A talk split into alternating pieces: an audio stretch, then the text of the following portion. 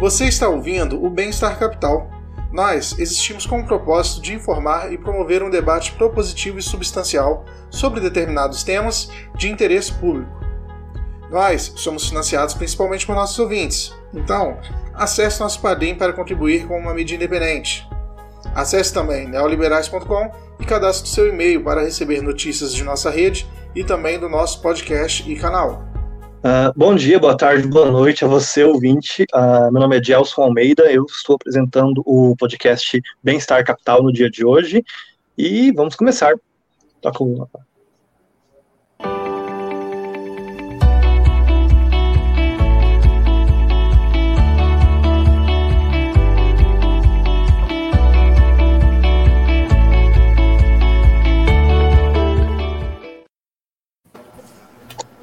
Ah, então, pessoal, no episódio de hoje a gente tem a alegria de trazer o professor Tiago Krause. O Tiago Krause possui graduação e mestrado em História na Universidade Federal Fluminense e doutorado em História pelo UFRJ. O Tiago também é professor adjunto de História do Brasil Colonial no Departamento de História da Unirio e membro permanente do programa de pós-graduação em História da mesma universidade. O Tiago também é autor do podcast Colonial Pod, que é focado em História do Brasil Colonial. Uh, boa tarde, Tiago. Obrigado por vir aqui. Boa tarde, Elcio. Obrigado pelo convite. Obrigado. Para conversar com o Thiago hoje, nós temos o João Pedro, que é graduando em Economia e membro do Bem-Estar Capital e host do Economia Mainstream. Oi, João. Olá, boa noite, boa tarde. Nunca se sabe quando você está ouvindo. E também temos o Matheus Lobo, que é estudante de Direito da PUC Minas Gerais e membro do Bem-Estar Capital. A, conversa hoje, gente, é mais sobre metodologia historiográfica e escola de pensamento historiográfico em si. A gente não vai se dignar, ou então a gente não vai se propor a comentar fatos propriamente, fazer uma reanálise de fatos históricos. A gente é mais uma conversa no estilo informal, como sempre, para ver como a gente pode tratar a metodologia historiográfica e como a gente pode tratar esse processo de construção de conhecimento que é a historiografia. E o Thiago, ele vai ajudar a gente nisso, cara, porque ele é um professor jovem, ele é um professor bem ativo nas redes sociais e ele tem um podcast muito bom que eu recomendo para vocês. Ah, e qual a primeira pergunta, cara, que eu gostaria de fazer uma pergunta introdutória, né? A primeira pergunta para o Thiago é a respeito da situação que a gente está vivendo hoje. Porque recentemente a gente está percebendo uma onda saudosista, uma onda revisionista muito forte nos noticiários e na comunicação política.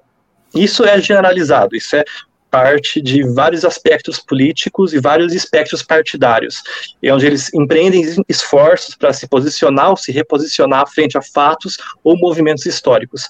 Então, nesse contexto, eu queria entender o que o Thiago explicasse para a gente como ele entende a importância da metodologia historiográfica e da precisão histórica nesse contexto. Obrigado, Gelson. É uma pergunta, é uma pergunta ampla, né? Então acho que vai permitir a gente fazer um pouco uma uma introdução aqui. Né? A primeira coisa a gente percebeu é o seguinte, né?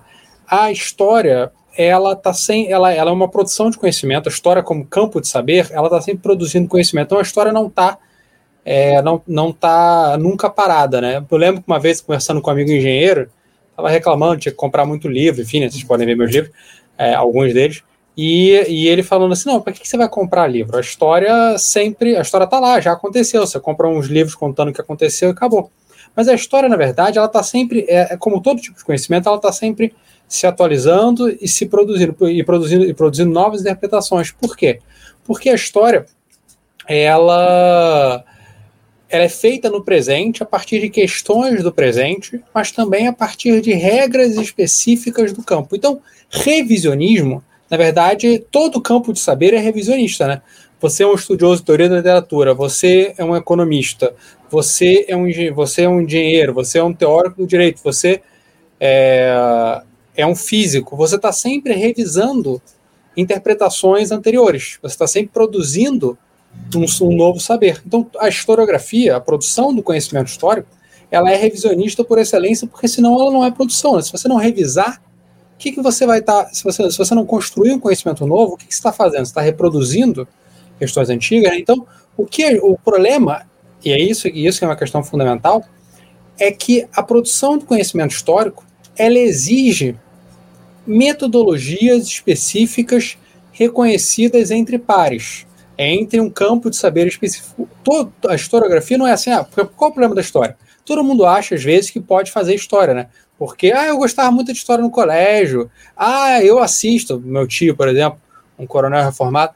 Ah, eu, eu gosto muito dos vídeos do Eduardo Bueno, não sei o quê, enfim, tipo, ou o livro do Laurentino Gomes. Você, todo mundo acha que pode aprender a, o conhecimento histórico.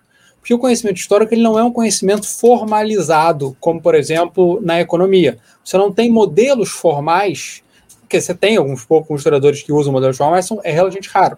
A maioria de nós historiadores é, constru, construímos é, narrativas e análises de maneiras que, que são idealmente compreensíveis mesmo para alguém que não tem uma formação histórica específica e, e, que não exige muitas vezes um aparato, o conhecimento de um aparato conceitual prévio. Mas mesmo assim, tem metodologias claras e conhecidas e a produção desse conhecimento histórico ela está sempre ligada. A gente nunca produz, a gente nunca chega à verdade. A verdade é o ideal, mas a verdade é impossível de ser alcançada. Então, o que os historiadores fazem é tentar se mover em direção à verdade.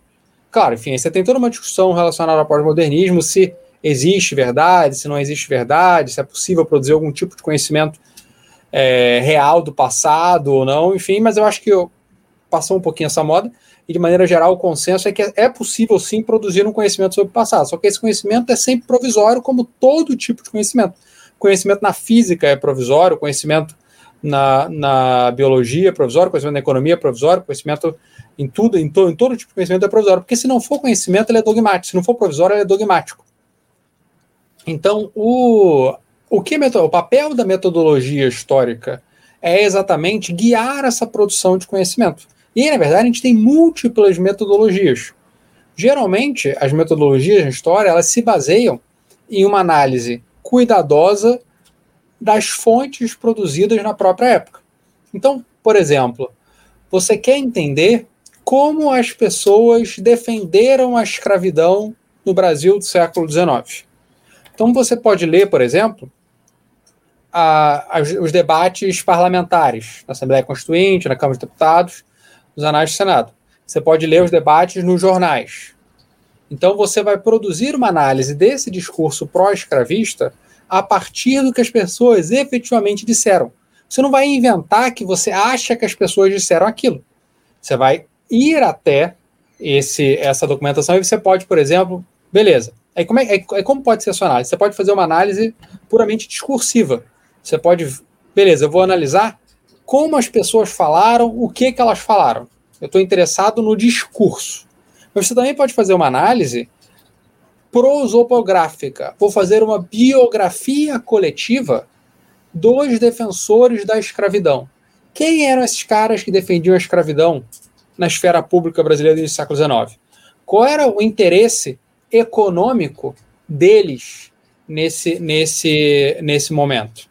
Qual, por que, que, a, por que, que a, a, houve mais críticas à escravidão no Brasil entre 1823 e 1837 e depois essas críticas diminuem por 30 anos e só voltam depois do final do século XVII. Quais são os fatores econômicos e políticos que explicam essas mudanças? Você pode fazer também análises é, microhistóricas, que é você analisar um caso específico com muita riqueza de detalhes para tentar reconstituir uma, uma comunidade, uma aldeia, uma família e por aí vai. Você pode fazer é, análises econômicas, em que você vai tentar, análise história econômica, você vai tentar traçar é, tendências de crescimento econômico, então você vai ver estatísticas de produção, por exemplo, estatísticas de, de comércio.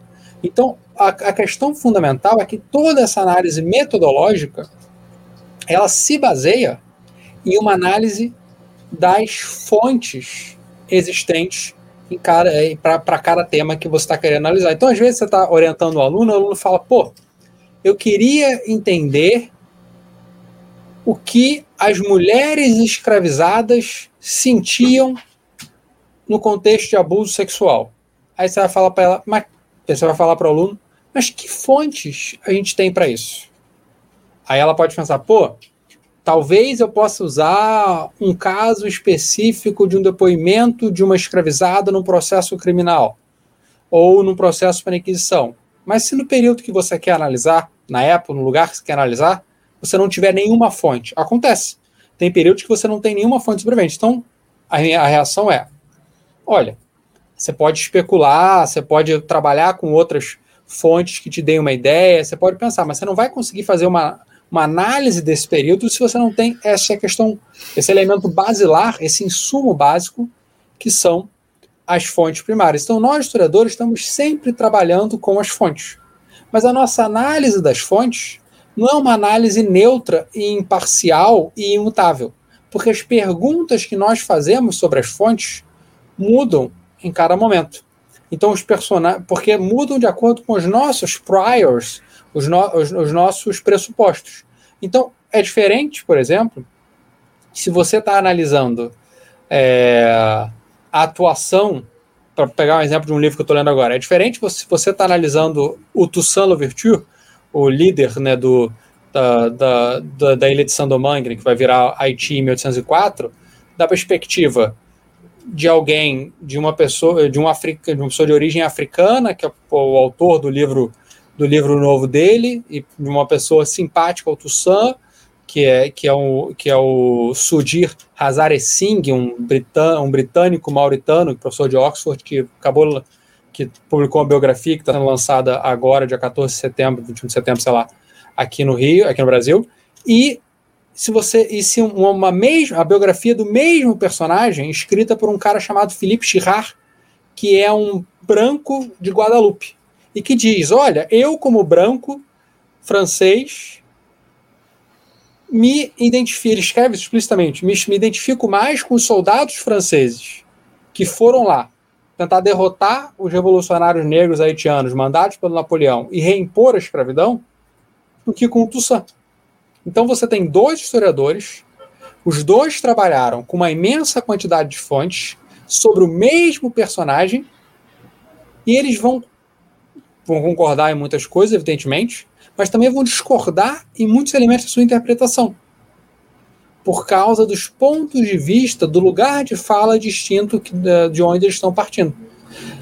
E tudo bem, a história, isso faz parte da, da produção do, do conhecimento nas chamadas soft science, né? Na, na, nas ciências humanas, ciências sociais em geral, enfim. Porque o ponto de vista de onde a gente está partindo, ele influencia muito. Isso acontece, inclusive, numa, em áreas de saber que às vezes tem essa dificuldade de reconhecer isso, como economia. Que há 20 anos atrás, economia ignorava a questão da desigualdade, por exemplo. A desigualdade era um não problema. Mas nos últimos 20 anos, com o crescimento da desigualdade, a desigualdade passou um dos temas centrais da, da produção de conhecimento, inclusive para pessoas é, que não se identificam como de esquerda, inclusive para autores que não se, que para pesquisadores que não se identificam necessariamente como de esquerda. Então, a, isso mostra como o lugar de onde nós estamos partindo muda as nossas questões. Então, é, isso, é um, isso é um, acho que é um ponto fundamental para a gente pensar, porque não existe uma metodologia isenta e neutra. Existe a seriedade a busca de você, de você seguir, você tentar puxar, você tentar alcançar a verdade da melhor maneira possível. Mas você sempre vai ser influenciado pelos seus vieses. Então é bom você ter consciência deles. Entendi. Muito obrigado. Alguém tem algum comentário ou observação sobre essa resposta? Eu acho que essa resposta do, do Tiago vai caminhar bem para a próxima pergunta essa uhum. questão de fazer um novo olhar na história.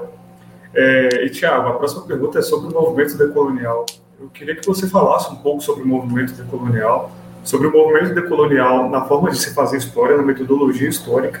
E eu queria que você também explicasse para a gente se essa produção histórica, partindo de uma premissa decolonial, teria muita diferença no que diz respeito à historiografia brasileira ortodoxa, no, que, no como a gente cresceu ouvindo e como a gente cresceu aprendendo história. Entendeu?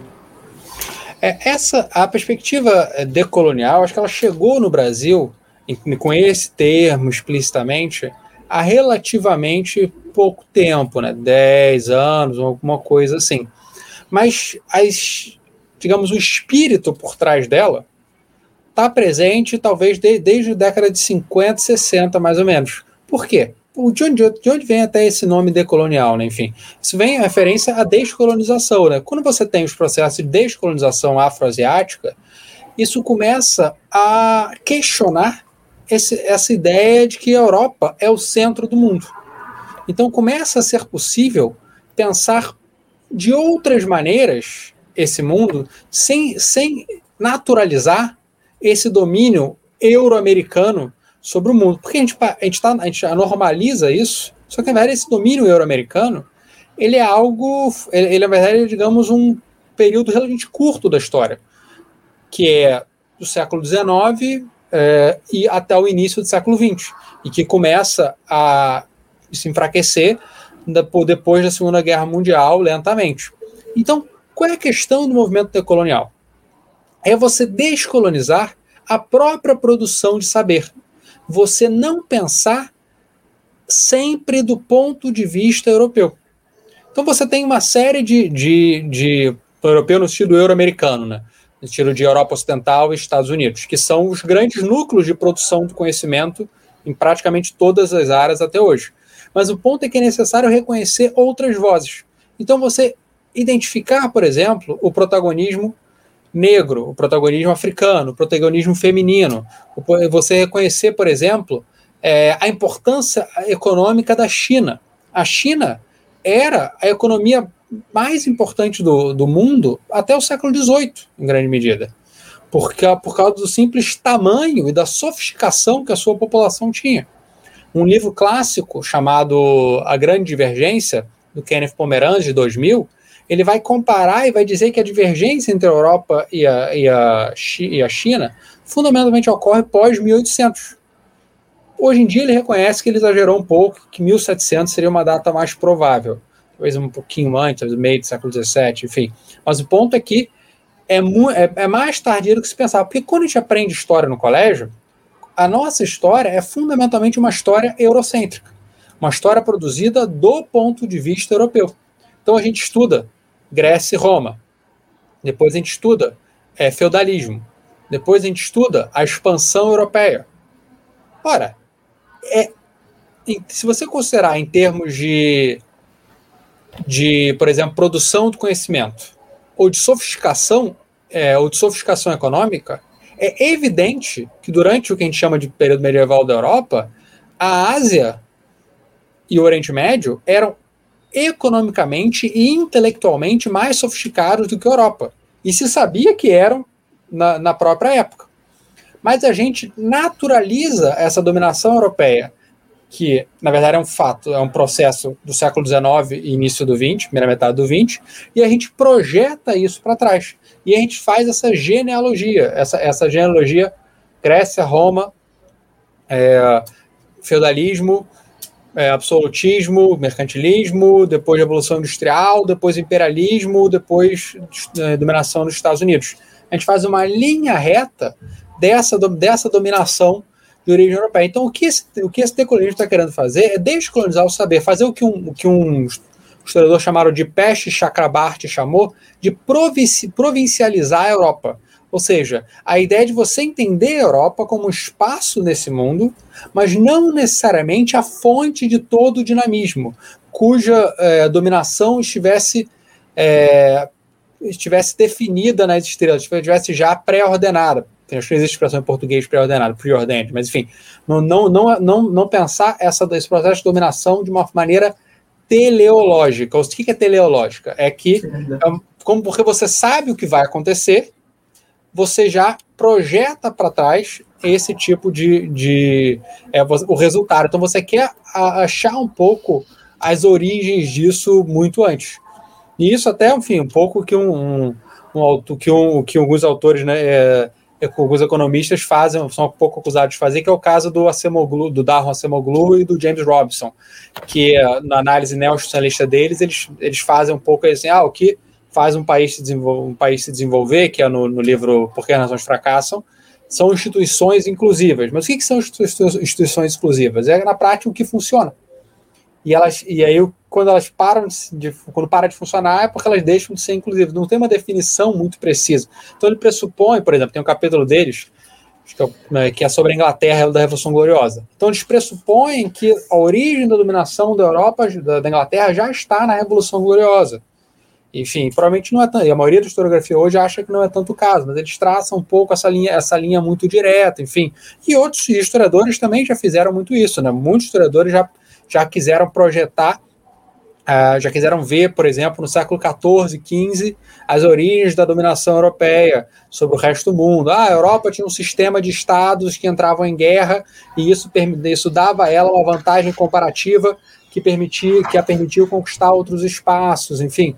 Então isso, isso, isso na verdade é um problema característico da gente como historiador, que é a retro, que está tá analisando o passado, não só o historiador, que é a retrovisão. Você sabe como as coisas aconteceram, então você ignora a contingência, o fato que elas podiam ter acontecido de uma maneira diferente. E o que essa perspectiva decolonial quer que nós façamos é questionar isso. Então isso tem um elemento epistemológico de produção do conhecimento, de que você tem que produzir o conhecimento sem naturalizar um processo de dominação, que um contexto de dominação que hoje a gente sabe que é temporário, fundamentalmente por causa da ascensão da China, né? está muito claro que, na verdade, se você, se você quiser ser teleológico, é muito mais fácil você considerar que o protagonismo econômico chinês é central na história humana do que a dominação europeia, que parece, na verdade, uma coisa excepcional de um período relativamente circunscrito.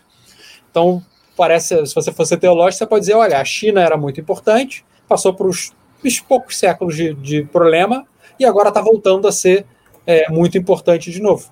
E o segundo elemento da perspectiva decolonial mas que está ligado ao primeiro, é o elemento político, de você questionar no presente essa dominação que é epistemológica, mas também é econômica, que também é política, né?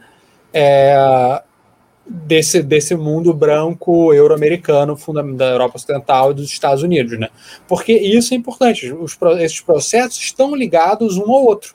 E isso acontece com as pessoas, essas perspectivas estão ligadas um ao outro. Isso acontece né, de maneira com todo mundo, né? Não estou dizendo que, que eles são é, que eles são parciais por causa disso. Você pode pegar, por exemplo, uma economista é bastante popular chamada Deirdre McCoskey. É, a McCoskey ela tem, ela tem uma trilogia das virtudes burguesas. E basicamente ela diz que, que fundamentalmente o que faz a sofisticação, o desenvolvimento, o que faz o desenvolvimento econômico é o comportamento individual, um comportamento e, a defesa das liber, e a defesa das liberdades que permitam que esse comportamento individual se desenvolva melhor. Por que, que ela está falando isso? Porque ela é extremamente liberal. Então, a análise dela também é política. Porque a análise de todo mundo é política também. E a perspectiva decolonial é política também por causa disso. Então, isso faz parte também. Né? Às vezes você tem uma tentativa isso é bem comum no, no, no, nos, setores mais conservadores da história. Ah, isso é uma leitura politizada da história. Meu filho, tudo, tudo é politizado. A história é politizada, a economia é politizada, tudo é politizado. A, quest a questão é que você é o que o autor tenha consciência, o, tanto o autor quanto o leitor tenham consciência de, de, dessa, de, desses viés políticos e lidem de maneira honesta com as suas, uh, com as suas fontes. E aí é o aí é a produção ela vai ser amplamente debatida entre os pares, né? Enfim, aí se, se, se alguém, por exemplo, diz ah, a minha produção, os especialistas querem me excluir, enfim e tal, a gente quer voltar, se voltar contra esse consenso, que é um discurso, por exemplo, característico do Brasil paralelo, né? Ah, o que seu professor de história não contou para você, nós vamos contar a verdade, não sei o que, não sei o que lá. Era, a leitura deles é tão politizada e sem o rigor acadêmico das pessoas que eles que, que eles que eles estão criticando, né? Enfim, também. Então, mas enfim, isso foi só para dizer que é, que esse, a, a leitura decolonial tem esses dois elementos, o elemento epistemológico e o elemento político, que na verdade estão, presentes em todos os tipos de leituras. E, e isso no Brasil, eu acho que é, ajuda a gente a combater um pouco esse, esse eurocentrismo, mas também, na verdade, a historiografia brasileira já está lutando contra esse conservadorismo desde pelo menos a década de 80, né? É, no contexto da redemocratização, porque assim, a redemocratização ela se junta com uma outra coisa, que é o quê? Quando você tem a anistia, você tem um monte de gente voltando do, do, do exílio, né? E para dar aula. É, e além disso, você tem o início da consolidação dos sistemas de pós-graduação. Então, a pesquisa histórica ela se torna profissionalizada. Você vai ter cada vez mais gente produzindo, cada vez mais gente indo para o arquivo produzir. Isso é uma diferença em relação à produção de conhecimento histórico no Brasil até a década de 60, que fundamentalmente eram de não, não historiadores que vão produzir partir de uma leitura um tanto idiosincrática das fontes. Vão pegar algumas fontes, mas não tem uma produção de conhecimento sustentário. Então você tem Caio Prado Júnior, Gilberto Freire, é, Sérgio Buarque, Raimundo Faoro, Celso Furtado, todos eles vão produzir obras importantes, mas não são obras que se baseavam numa pesquisa empírica significativa, numa, num debate entre pares, enfim, porque você não existia esse meio historiográfico propriamente dito. Ele que vai se consolidar fundamentalmente na década de 80. E quando ele se consolida no contexto de redemocratização, ele se consolida, por exemplo, e no contexto dos 100 anos da abolição, por exemplo, ele se consolida querendo recuperar esse protagonismo negro. Então você tem é, e, e dos escravizados, você tem, por exemplo, livros como Visões da Liberdade, que ele vê que vai analisar a resistência dos escravizados no Rio de Janeiro no final, no final do Império, que é do Sidney Chalub, que era professor do Unicamp e hoje é professor de Harvard. Então, a de certa maneira, essa perspectiva decolonial, ela está ligada a, ela, ela é, ela é germã, ela, ela tem uma, ela se assimila, se assemelha a, essa, a esse esforço desde a década de 80 da historiografia brasileira de recuperar essa, essas perspectivas subalternas de africanos, em primeiro lugar, depois de indígenas e depois de mulheres. É, então isso, então eu acho que ele vem a enriquecer mas eu acho que ele não afeta muito a nossa prática da maioria dos historiadores. Eu acho que, tem, acho que ele afeta talvez um pouco a discussão sobre ensino de história, sobre o que você vai priorizar no ensino. Mas não afeta, acho que, tanto a maneira como nós produzimos história, porque esses impulsos epistemológicos dela, a gente já está lidando com isso há 30, 30 anos ou pouco mais no, no, meio acadêmico. Mas é claro que isso demora a chegar nas escolas, né? É, sim, sim. Você tem o esforço, por exemplo, de ensinar a história da África que é uma lei de 2003, e depois de 2000, é, acho que é 10.139 de 2003, acho que foi a primeira lei que o Lula assinou, inclusive. É, e depois você tem a 11.645 de 2009, que é para ensinar a história indígena.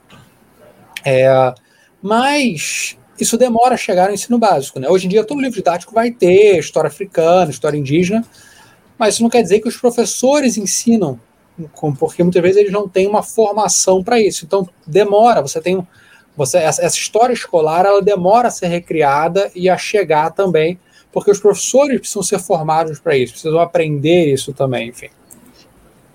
Não, entendi. Uh, João, você quer fazer a sua pergunta?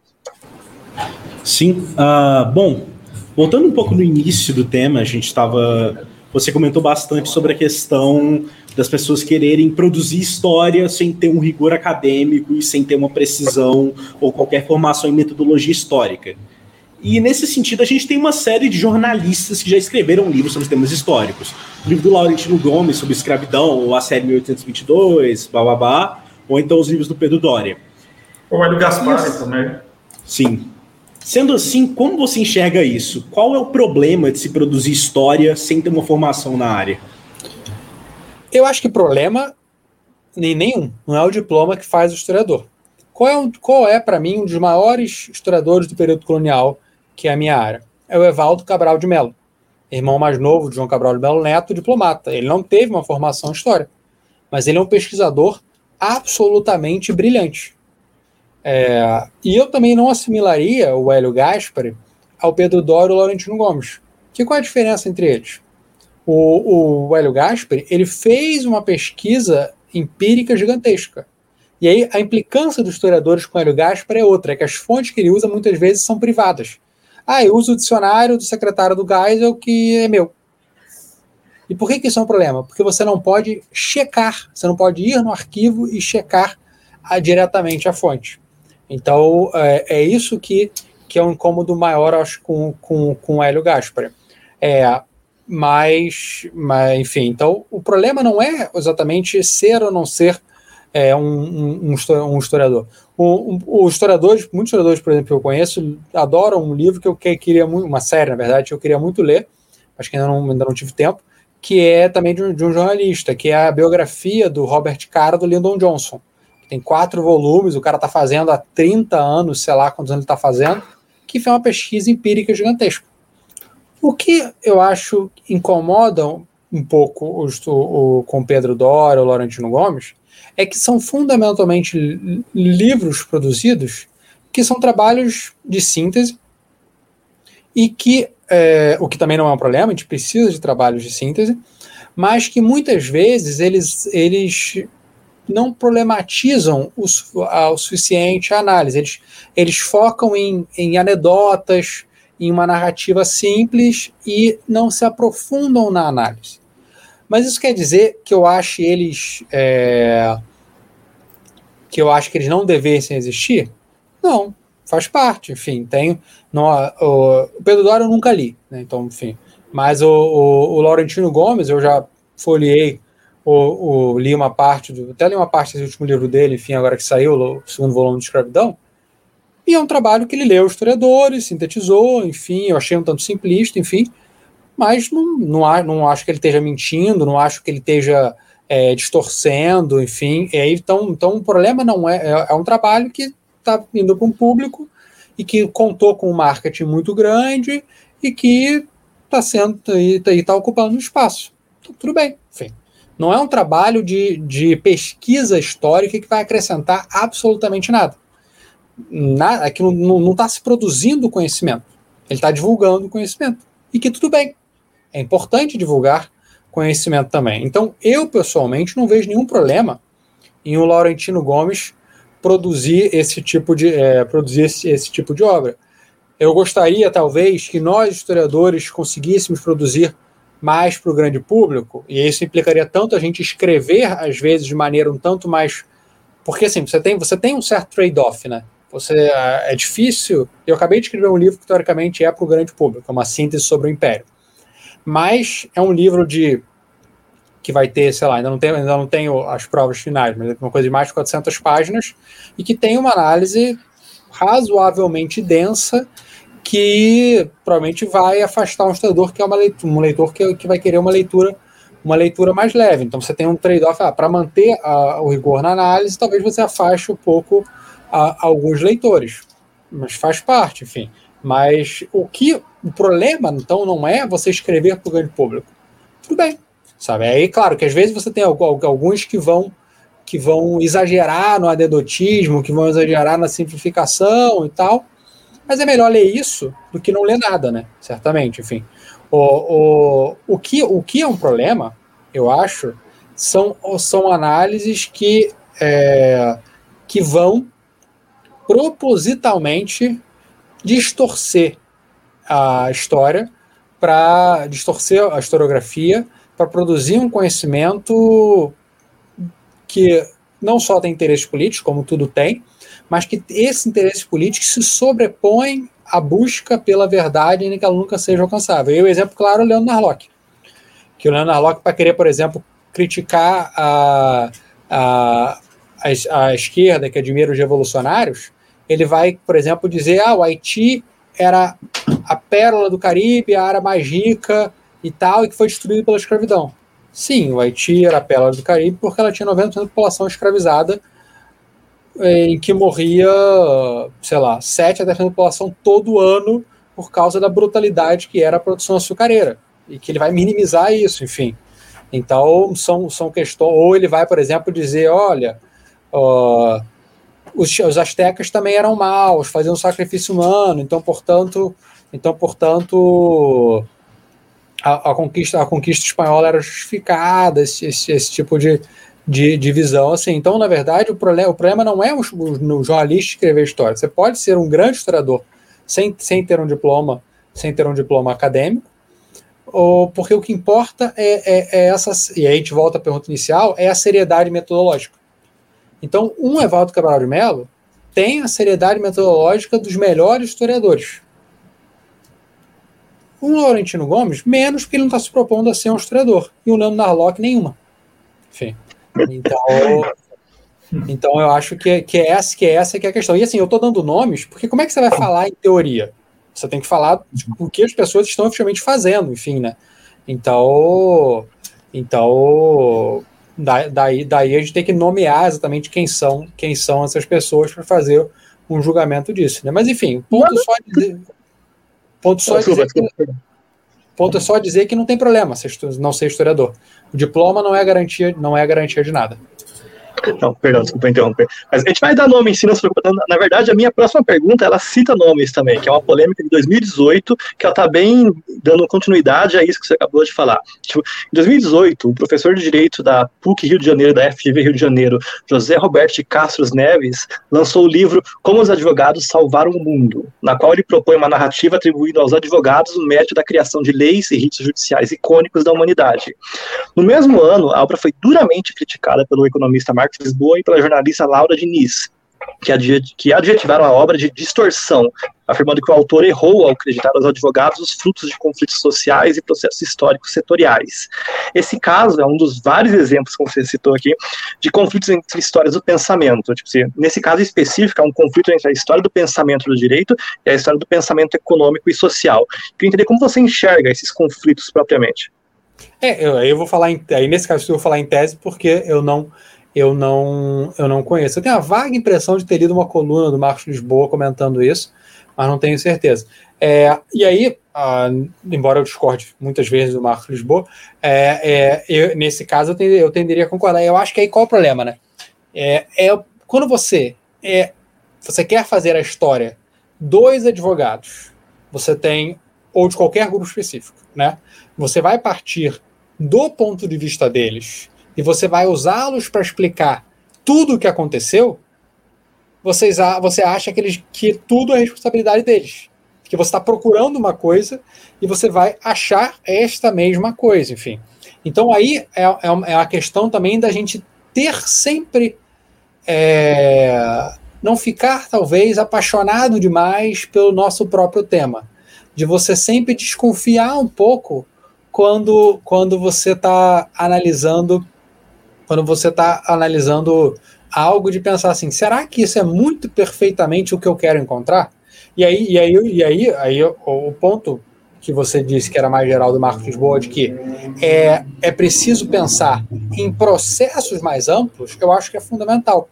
Porque é, a historiografia no século XIX, início do século XX, foi, foi não, não unicamente, mas em grande medida, uma história dos grandes homens. Então você tem grandes homens brancos ricos que eles são o motor da história. Napoleão, Luís XIV, é, Júlio César, Augusto, Carlos Magno, Colombo, etc, etc, etc. Então você lê, porque são esses homens que produziram documentos, que são esses documentos, documentos foram produzidos sobre esses homens, então você lê a história a partir do ponto de vista deles e você assume a perspectiva deles de que eles são os motores da história.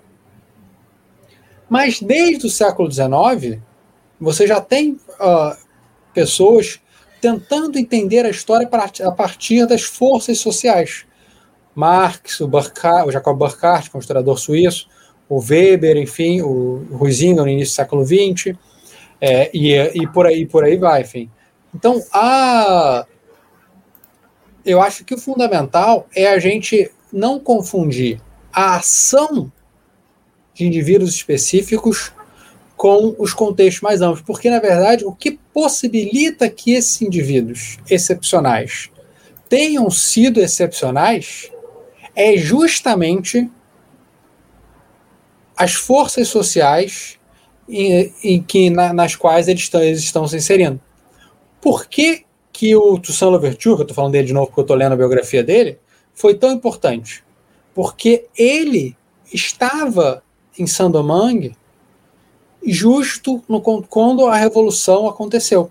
Se ele tivesse vivido e morrido 20 anos antes, no, no auge do sistema escravista francês, uh, em Sandomang, ele não teria sido um revolucionário.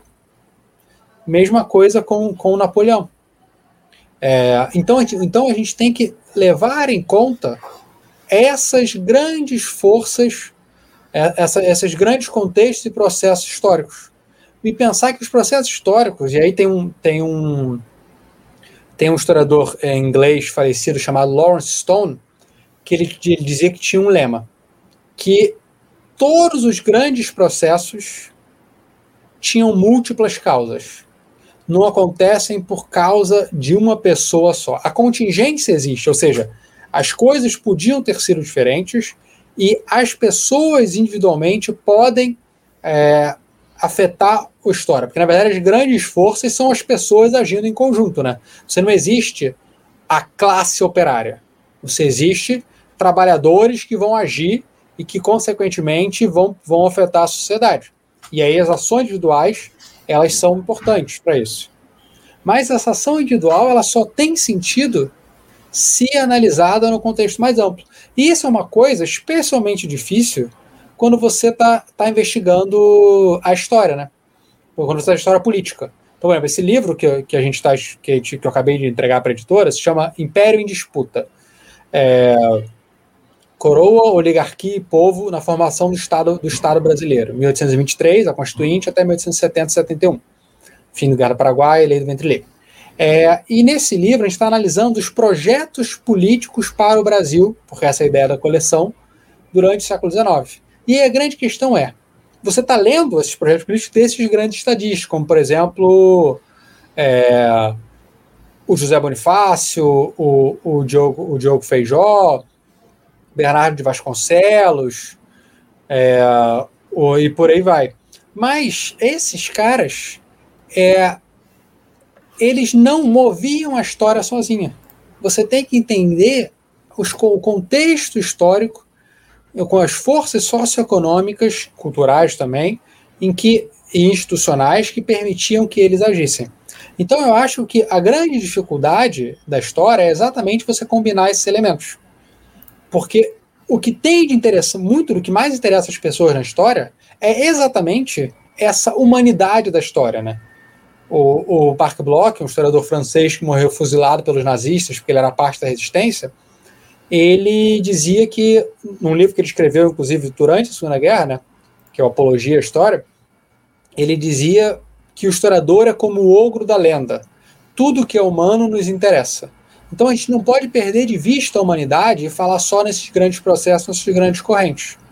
Mas a gente também não pode achar que o que explica porque o império foi de um jeito ou de outro foi o Dom Pedro II, por exemplo. A gente tem que, a gente tem que pensar nesses contextos mais amplos que possibilitam e que moldam a ação individual.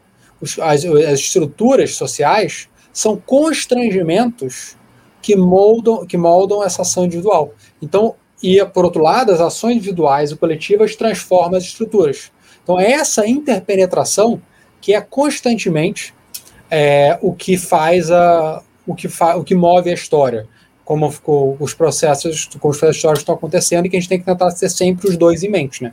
E isso é uma questão, por um lado, epistemológica, de produção de conhecimento, mas é uma questão estilística também, porque a história ela interessa a gente também pelo, ela também tem que interessar o leitor.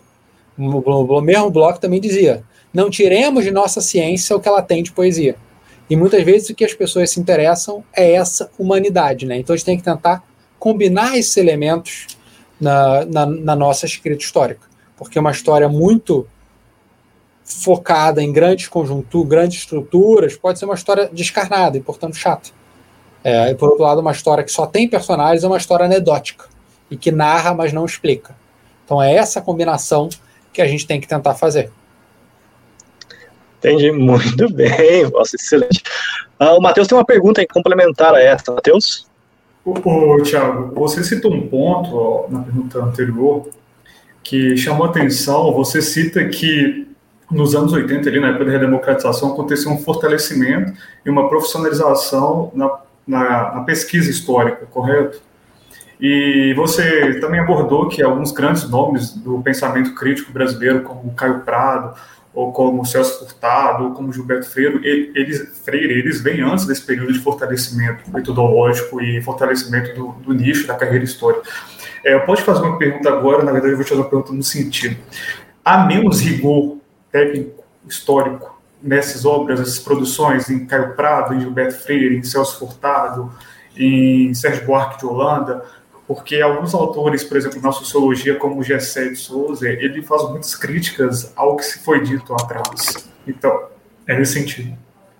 Eu acho, eu acho que, que não é que exatamente eles fossem menos rigorosos. O Freire, o Freire era, assim, o Freire era muito, porque o Freire enfatizava muito a questão literária, né? O Freire, enfim, é, tem uma aula, eu tenho uma aula falando desses autores todos, na verdade, enfim, né, no, no, no meu curso que está online, no podcast ou no YouTube, é, mas assim, o Freire é um cara que ele claramente, ele, ele tinha essa questão literária muito presente e, às vezes ele quer, ele prefere é aquela coisa, né, melhor, melhora o, o, o floreio estilístico do que, do que o rigor é, analítico, né? O Freire é, um, assim, é muito marcado por isso. É, às vezes, e, e, mas assim, acho que não, não, é, então não é exatamente, mas, mas de maneira geral, tirando esse ponto específico do Freire, não é exatamente uma questão de menos rigor, ah, eles eram menos preocupados com a verdade. Não, é porque eles estão fazendo grandes interpretações num contexto em que você, eles estão partindo de um conhecimento muito menos preciso. Porque, claro, você tem 100 anos de produção, né? 90 anos de produção desde que eles escreveram. Então se produziu muito mais coisa, as metodologias se refinaram, você tem acesso a muito mais documentos. Então, tudo isso modifica um pouco. Então, assim, eles eram, eles têm menos precisão, é, mas porque eles tinham acesso a menos dados, por um lado, menos fontes, menos historiografia, e por outro, porque eles estão fazendo grandes interpretações da história. Hoje em dia, a gente faz menos grandes interpretações da história, porque você tem uma certa tendência, o que é até um problema às vezes, porque você tem uma, porque você, é, você, você tem que lidar com uma produção acadêmica muito maior, né? Então, às vezes, você se sente até intimidado a fazer esses trabalhos de síntese ou interpretativos, né?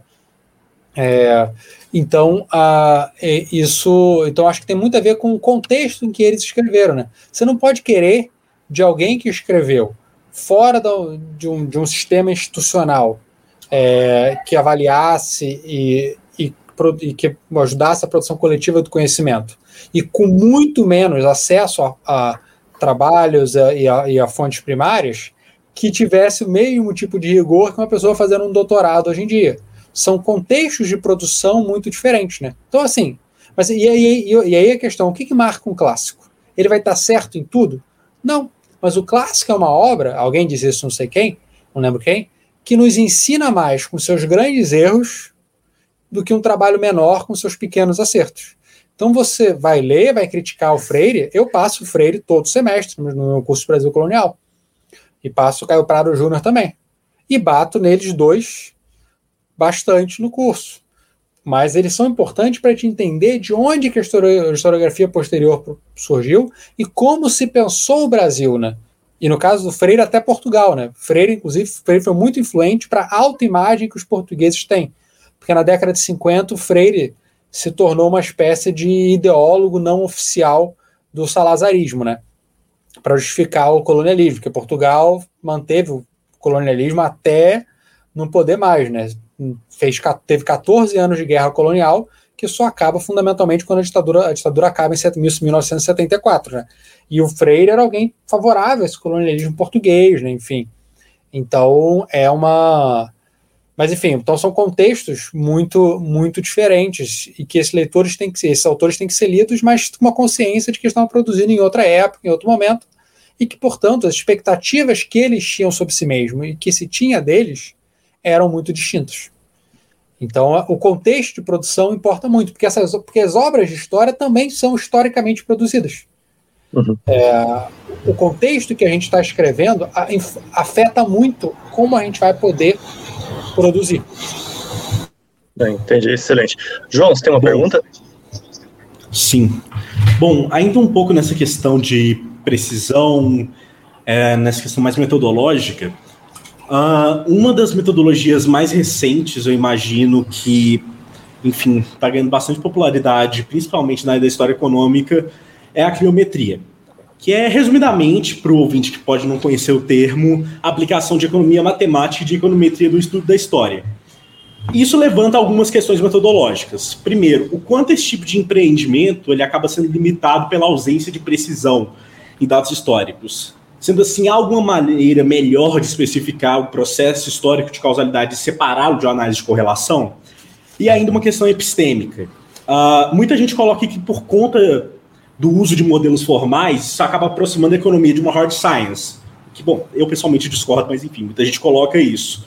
E então, algumas pessoas vão entender que o uso desse tipo de modelo, que o uso de economia matemática e de modelos formais dentro da história levaria uma análise histórica mais próxima da neutralidade. O quanto isso é verdadeiro? É, a, a quilometria, né? Ela, ela para você, você fazer quilometria, para você produzir modelos, você precisa ter uma riqueza de dados muito significativa. É, porque senão, como é que você vai produzir um modelo, fazer análise de regressão e por aí vai, enfim. Então é uma. Isso, isso não é acessível para todos os períodos. Na verdade, fundamentalmente, você consegue isso para o século XIX em diante. E é claro que alguns espaços têm uma riqueza de fontes muito maior do que outros. Né? Você, tem, você tem períodos com muito. Você tem, você tem períodos, você tem lugares com fontes mais ricas do que outros também. Então isso já é, isso já é uma limitação. Ela não é tão recente assim, né? Talvez acho que os trabalhos fundamentais, né, funda, fundacionais da quilometria são do finalzinho da década de 60 início da década de 70 com o Robert Fogel, né? Que aí vai fazer, por exemplo, ele vai tentar calcular a importância das ferrovias para, a, para, o crescimento econômico dos Estados Unidos no século XIX que isso inclusive influencia um livro sobre o Brasil de um outro de um economista chamado William Summerhill, que escreveu um livro sobre as ferrovias na segunda metade do século XIX no Brasil também, e que foi traduzido, acho que faz dois anos, se não me falha a memória. O livro tem mais de 20, mas foi. Não, o livro tem é de 2003, mas foi traduzido faz dois ou três anos. É, então, a quilometria, eu, eu não tenho e gostaria de ter esse tipo de sofisticação matemática eu não, eu não tenho nenhum treinamento formal em estatística, modelo assim. E eu leio papers de economistas, mas frequentemente o que eu faço, eu leio o início, aí quando chega no modelo, eu pulo e eu vou para a conclusão. Porque eu, eu não tenho capacidade de julgar o rigor do, do modelo, mas eu tenho capacidade de julgar de onde que o autor tirou as fontes. O problema da, da, da correlação que você notou o quanto a correlação, a explicação, ele é especialmente marcado num tipo de paper de sem nem se é história econômica direito, mas que é muito popular, que são os papers de persistência. O que, que é isso? Você tem um dado sobre a distribuição espacial de algum fenômeno. Então você correlaciona esse dado com a com, um, com dados de hoje em dia. Então, por exemplo, hoje eu estava ouvindo de um economista suíço ou alemão, acho que alemão, sobre que fez que, fez, que ele, ele, é especialista fundamentalmente em preconceito, discriminação, enfim. Então ele, por exemplo, ele tem papers sobre a persistência dos pogrões, do antissemitismo, né? Então ele vai investigar como você, como nos mesmos lugares da, da Alemanha onde você tinha mais antissemitismo, mais ataques antissemitas na época da peste negra do século XIV, vão ter uma porcentagem de votos maior para os nazistas na década de 30. Enfim.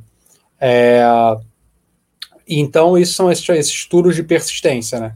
É, ou o clássico do Nathan Dunn, que vai analisar ah, áreas com mais escravizado, com mais tráfico de escravos na África, é, eram áreas que são hoje em dia são áreas com menos confiança interpessoal. Ou a Melinda Dell, que tem o trabalho clássico sobre a MITA. As áreas mais afetadas pela MITA, que é uma forma de trabalho compulsório no, na, na atual Bolívia, são áreas mais pobres hoje em dia, enfim e tal. É, e, aí, esses trabalhos são fundamentalmente trabalhos de correlação. E o que, que incomoda muito, eu leio os trabalhos, acho interessante, mas o que, que incomoda muito o historiador? Qual é o mecanismo exato que, lida um, que liga um ao outro? Por que, que mais processos inquisitoriais numa, no, no século XVI e XVII, explica maior a, a, a, alfabetismo, maior, maior, é, menor, maior taxa de analfabetismo e maiores taxas sei lá, e, e, menor PIB hoje em dia, menor PIB per capita hoje em dia. Qual o mecanismo exato que explica isso? Porque é isso que nós historiadores fazemos. Nós estudamos o mecanismo, né? É, então, assim, e aí, mas isso são trabalhos de persistência. Tra muitos trabalhos de história econômica não são trabalhos de persistência, são trabalhos que vão pegar e vão analisar processos especificamente. Então você tem, por exemplo, André Vilela da FGV, da Economia FGV Rio, que vai analisar o sistema bancário do Império na segunda metade do século XIX. O livro dele saiu ano passado, eu acho.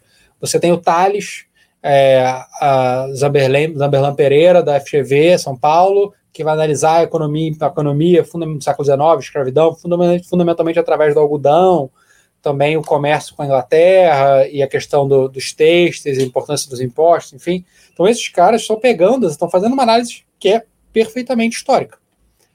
Mas aí você perguntou a questão da neutralidade. São trabalhos mais, mais neutros porque tem equação? Para mim, não.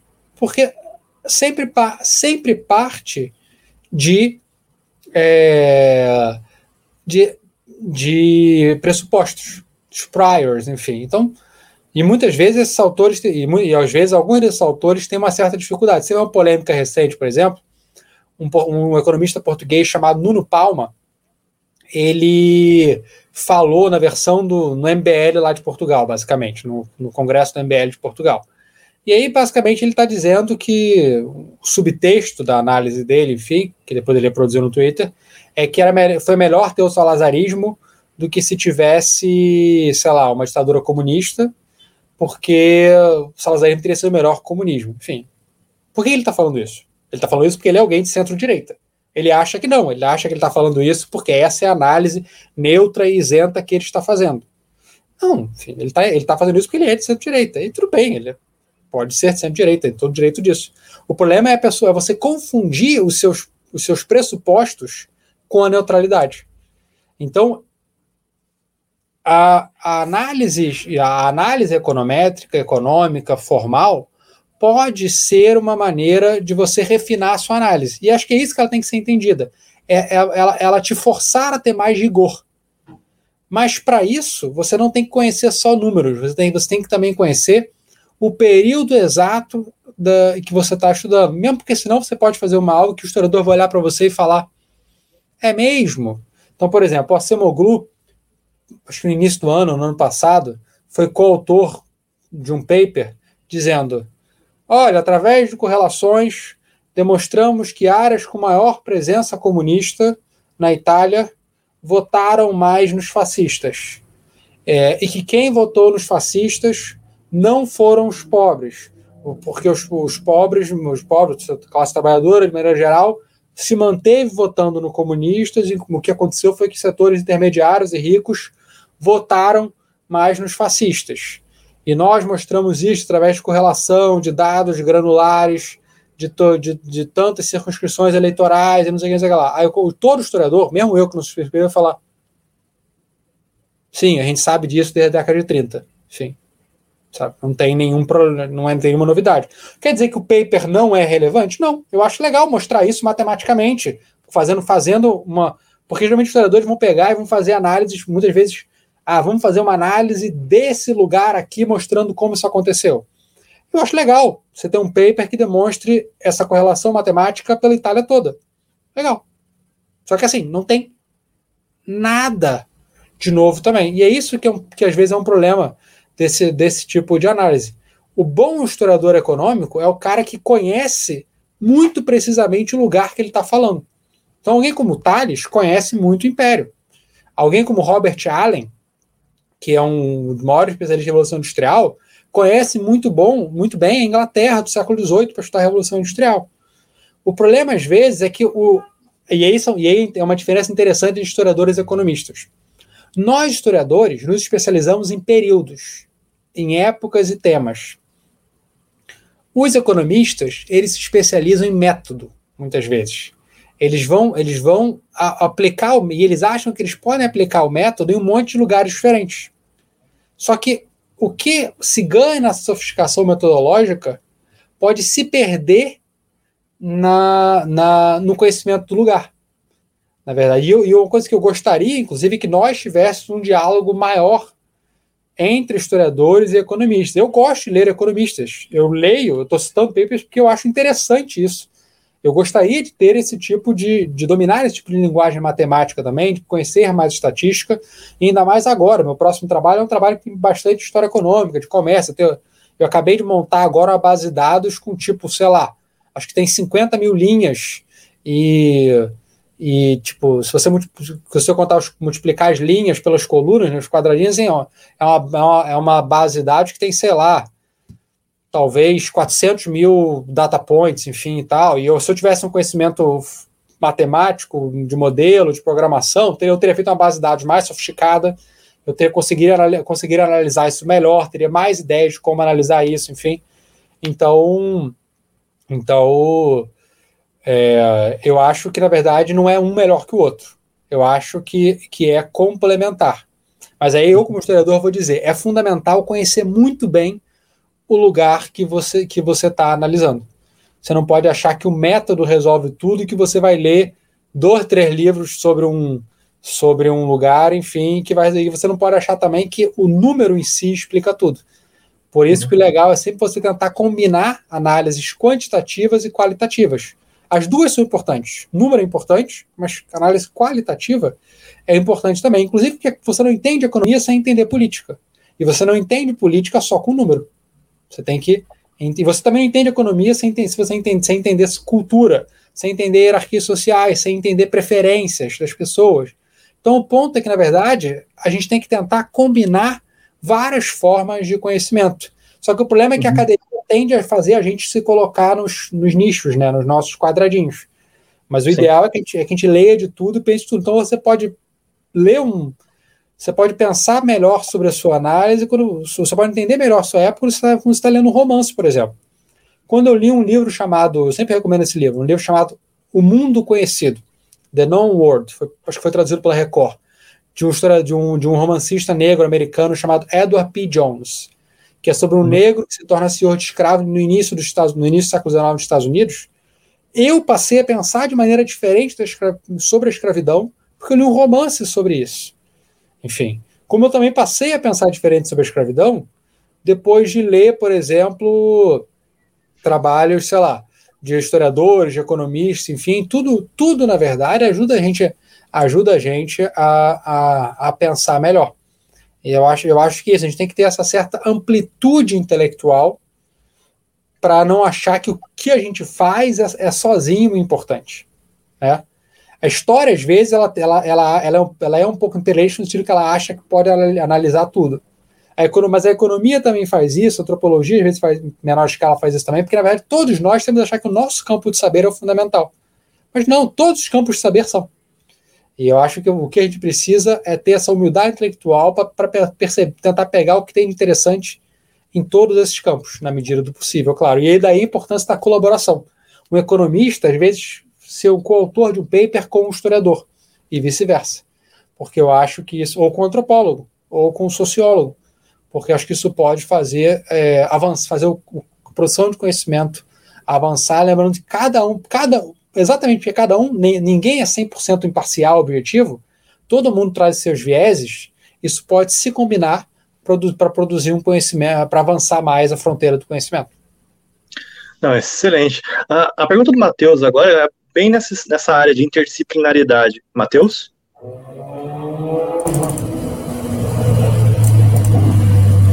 Então, estou te ouvindo, Matheus.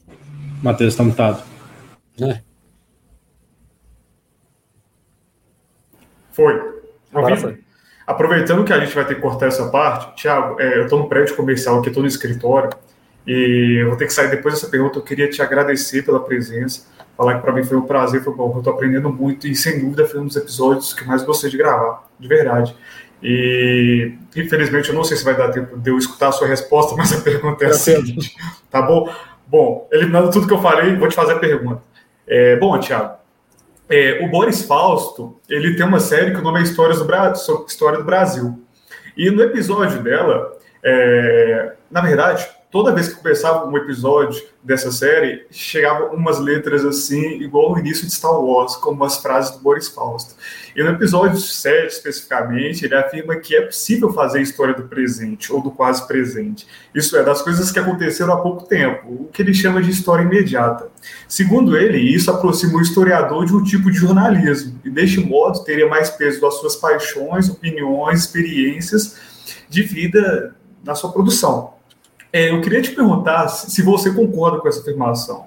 E, e, como distinguir a atuação do jornalista? Veja que a gente estava falando de jornalista fazer história, agora meio que talvez inverte. Bom, como que você vê a atuação jornalística e a diferença da, da atuação do historiador no presente? Pode-se afirmar que esse método histórico de análise do presente seria então menos objetivo e mais subjetivo? Obrigado, Matheus. Eu, eu não sei, assim, isso, isso é todo um campo, né? Hoje em dia, geralmente no Brasil, a gente geralmente chama de história do tempo presente, né? Você tem todo um campo de gente especialista nisso, enfim, você tem dissertações, teses de doutorado. Uh, geralmente se considera história do tempo presente, talvez, talvez vá da ditadura para frente, né? Porque tem gente, tem gente viva, enfim e tal, né? É, então você está lidando com pessoas especificamente que, que passaram por esses processos, enfim. É, mas eu não, mas eu não sei se é menos se é menos objetivo, né? Porque a gente também joga nossos vieses, nossas paixões pro, pro, pro passado. Então, para dar um exemplo do livro que eu acabei de escrever agora. Quando eu estou lendo o, o, alguém defendendo a escravidão, por exemplo, tem uma passagem que, que, que é emblemática, o, o João, acho que é João Severiano Maciel da Costa, na Constituinte 1923, ele vai dizer assim: eu, é uma discussão sobre se os, se, os, se os africanos forros deveriam ser cidadãos do Brasil. E aí ele vai dizer: eu não acho que nós tenhamos qualquer, atuação de memória, evidentemente, né? Que nós, nós tenhamos qualquer tipo de responsabilidade com os africanos. Eles nos foram vendidos, nós compramos e tratamos os escravizados é, é, como, é, como, como devia a sua condição dando comida, dando, dando trabalho, depois eles se alforriaram. É uma relação, ele diz que é uma relação contratual, que a escravidão é uma relação contratual, o que é um absurdo. Como é que a escravidão é uma relação contratual? Que contrato existe entre o cara que dá, entre o cara que bate com o chicote e a pessoa que está sendo chicoteada, né? É, eu, eu olho isso e assim, a minha audácia é a minha, minha, minha, minha reação é aquele meme, né? Olha a audácia desse FTP, enfim. É, é, é, eu lendo os, os, defensores de escravidão no Império, eu tenho ódio brutal de todos eles, enfim. Eu tenho, eu tenho ódio deles, assim, eu realmente fico com raiva deles. Eu acho todos eles um bando de desgraçados, enfim. Por quê? Porque eu sou uma pessoa de esquerda que fico revoltado com os, com os caras defend, defendendo a escravidão, enfim. E você tem as defesas, assim, mais, mais absolutamente mais, mais tem, você, tem, você tem um, um caso, um deputado paulista, é, em, que, em que, por exemplo, ele vai dizer assim: um padre está reclamando da escravidão, dizendo que não devia fazer escravidão, e aí, e aí, e aí o deputado paulista responde para ele assim, em 1840, é, é, com os 42, na verdade, enfim, e fala assim: não, a gente está fazendo é caridade, porque a gente está lá, ele vai morrer, lá ele vai para o inferno, aqui ele vai para o céu. Aí, aí a pessoa que está tá escrevendo a, a, fala, né, coloca risos ele está sendo claramente irônico. Ele está sacaneando o padre, usando uma desculpa cristã para justificar. E depois, e depois, no outro momento, ele vai dizer simplesmente: sem escravos, o Brasil não é nada. Enfim. Então, então na verdade, é, eu acho que as nossas paixões elas estão presentes no passado tanto quanto no presente. A diferença, muitas vezes, é o tipo de fonte que se tem acesso. Porque, por exemplo, no século XIX, você, você tem acesso aos papéis pessoais todos, não agora os arquivos estão fechados com a pandemia, mas você tem acesso aos papéis pessoais todos sobreviventes. Ah, eu quero ver, eu vou no fundo Marquês de Olinda, que, é o, que foi um regente, ministro, primeiro-ministro, enfim, do, do Império, e vou lá ler as cartas pessoais dele.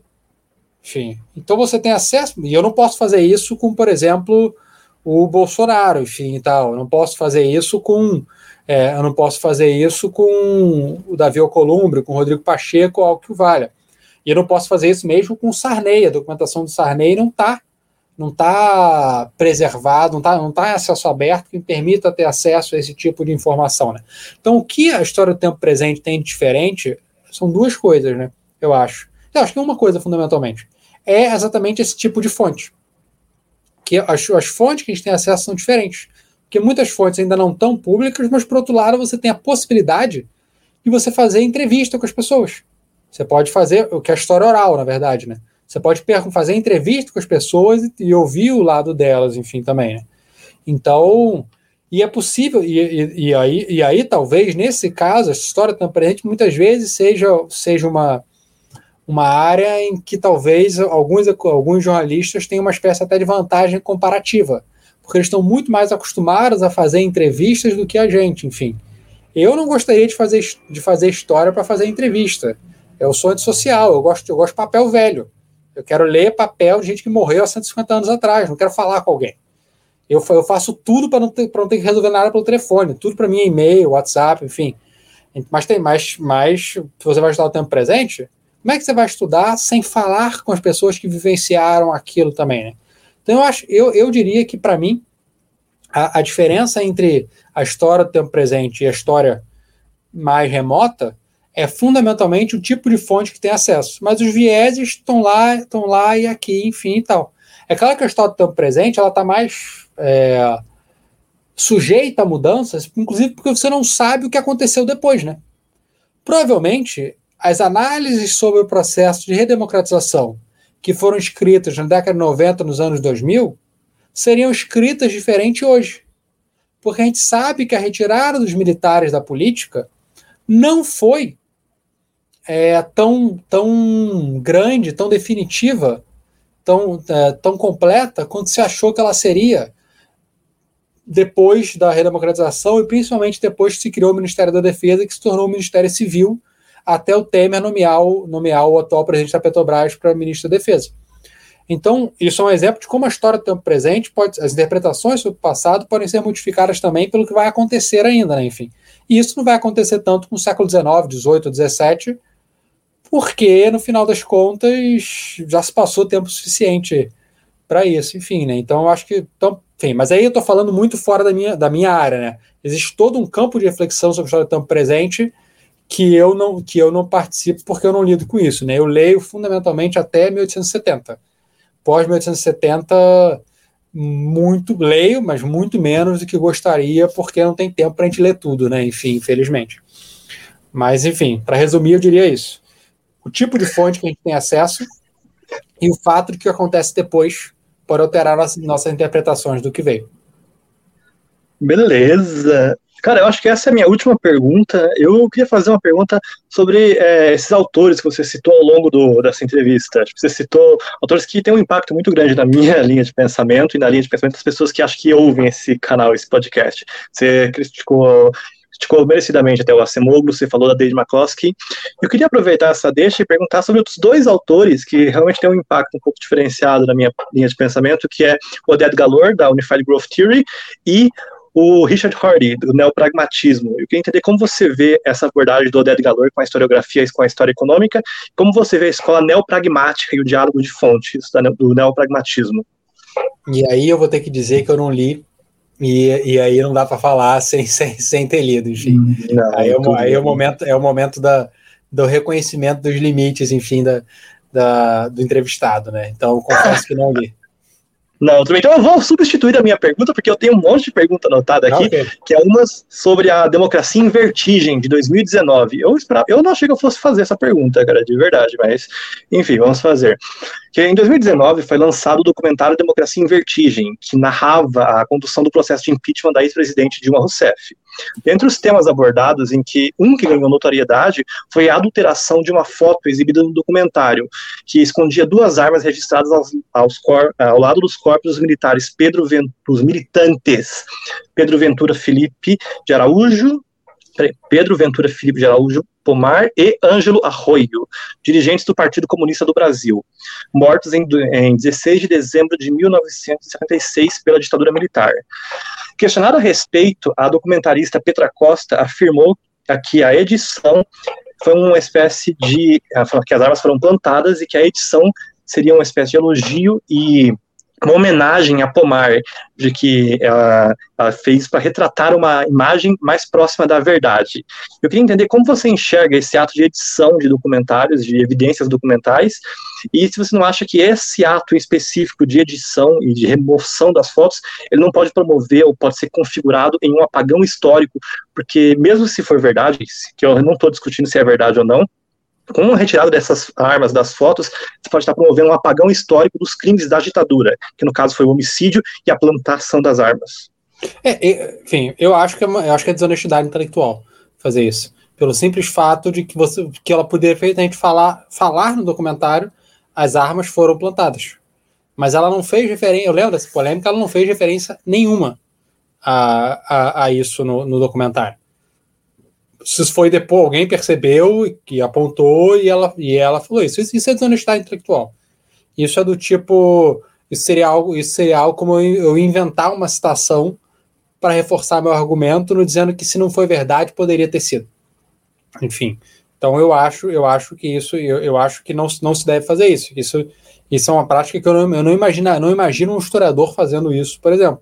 Ele vai, ele pode pegar a foto, analisar a foto e dizer, olha, você tem é, essas armas plantadas aqui. E isso mostra, e isso pode mostrar exatamente isso, que não só a ditadura cometeu o crime de, do assassinato desses militantes, como a ditadura também, lembrando que é, como, a ditadura também tentava falsificar, falsificar os seus os, os crimes que cometia.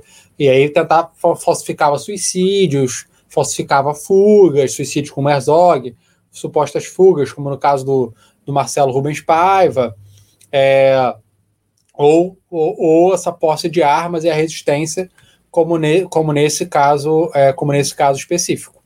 Então, eu acho que, é, que não se deve fazer isso pelo simples fato de que a evidência está lá. E no caso, isso é uma evidência também do crime, né? Enfim. Então, se você está se você se você está querendo fazer uma, uma recriação documental, se você não se pretende fazer uma recriação, uma recriação ficcional e, portanto, é, com uma, uma maior liberdade criativa, é preciso respeitar essas evidências. Sim, e isso é um trabalho do historiador. O historiador faz a crítica das fontes.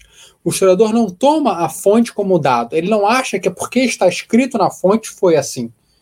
Ele vai, ele faz uma crítica dessa fonte para entender o processo de produção dela, entender os seus limites e até para ler essa fonte a contrapelo. Então, como você falou, a, a foto original era, ela é um testemunho até mais potente dos crimes da ditadura porque o crime não foi só homicídio, como foi essa tentativa de falsificação de, de, de, de alteração da cena do crime para justificar os assassinatos cometidos pela ditadura. O que, na verdade, era, como eu falei, era um modus operandi, enfim. Então você tem que entender esse modus operandi da, da, da ditadura, e, enfim, na verdade, o modus operandi da repressão, né? Até hoje você tem, é relativamente, certamente é recorrente ainda, né? As cenas de, de, de assassinato, de, de, de mortes decorrente de ação policial, né, que é o termo formal, e que muitas vezes você tem pessoas plantando armas, enfim, e tal, para dizer que foi para dizer que foi resistência, quando nem, quando nem sempre foi, enfim, e tal. E na verdade isso também é, isso é uma continuidade em algum grau também, porque na verdade a gente nunca, a gente nunca reformou né, o nosso sistema repressivo é, pós, pós ditadura, né? Você manteve as polícias, enfim, e o exército e as forças armadas de maneira geral deixa, deixa elas no canto, não vamos lidar muito com isso porque dá muito trabalho.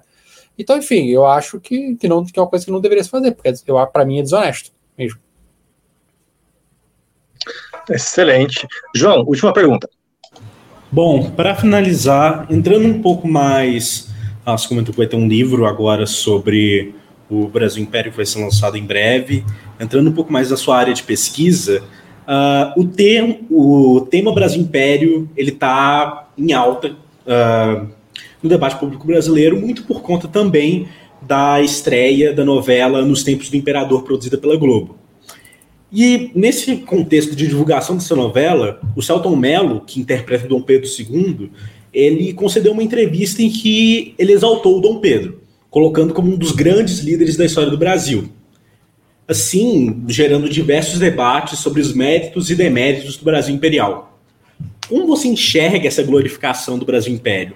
ela se verifica nos dados historiográficos que a gente possui hoje? É, é, é uma coisa muito curiosa, né? Enfim, né? É, eu acho que tem dois elementos dessa, dessa glorificação do, do Brasil Império. Por um lado, você tem o elemento, uh, e, e, você tem, por um lado, essa, essa, essa visão até favorável, até de, de setores, de pessoas que se, talvez se pretendam progressistas, enfim e tal, do, do, da figura do Dom Pedro como alguém que era que era contrário à escravidão, como alguém que, que, que tentou trazer a ciência como alguém que era muito erudito e, e algo que o valha. Porque lia não sei quantas línguas, fez traduções, enfim e tal. Mas na verdade você está ignorando, e aí, e aí você tem, essa, você tem essa, essa, essa visão idealizada. Eu acho que, eu, eu acho que parece, para mim, essa idealização do Dom Pedro tem um tanto tem, tem, uma coisa meio infantil de você querer um pai, um pai da nação, enfim, de, e, e, essa e essa admiração meio boba, né, por, uma erudição sem muito objeto, né. Os grandes pensadores do século XIX, inclusive que eram os homens de estado, os que eram homens de estado, vão produzir obras até hoje impactantes, como por exemplo o Sarmiento da Argentina, que era é, que, que produziu o Facundo, Civilização e Barbárie, que é um livro impactante até hoje, enfim.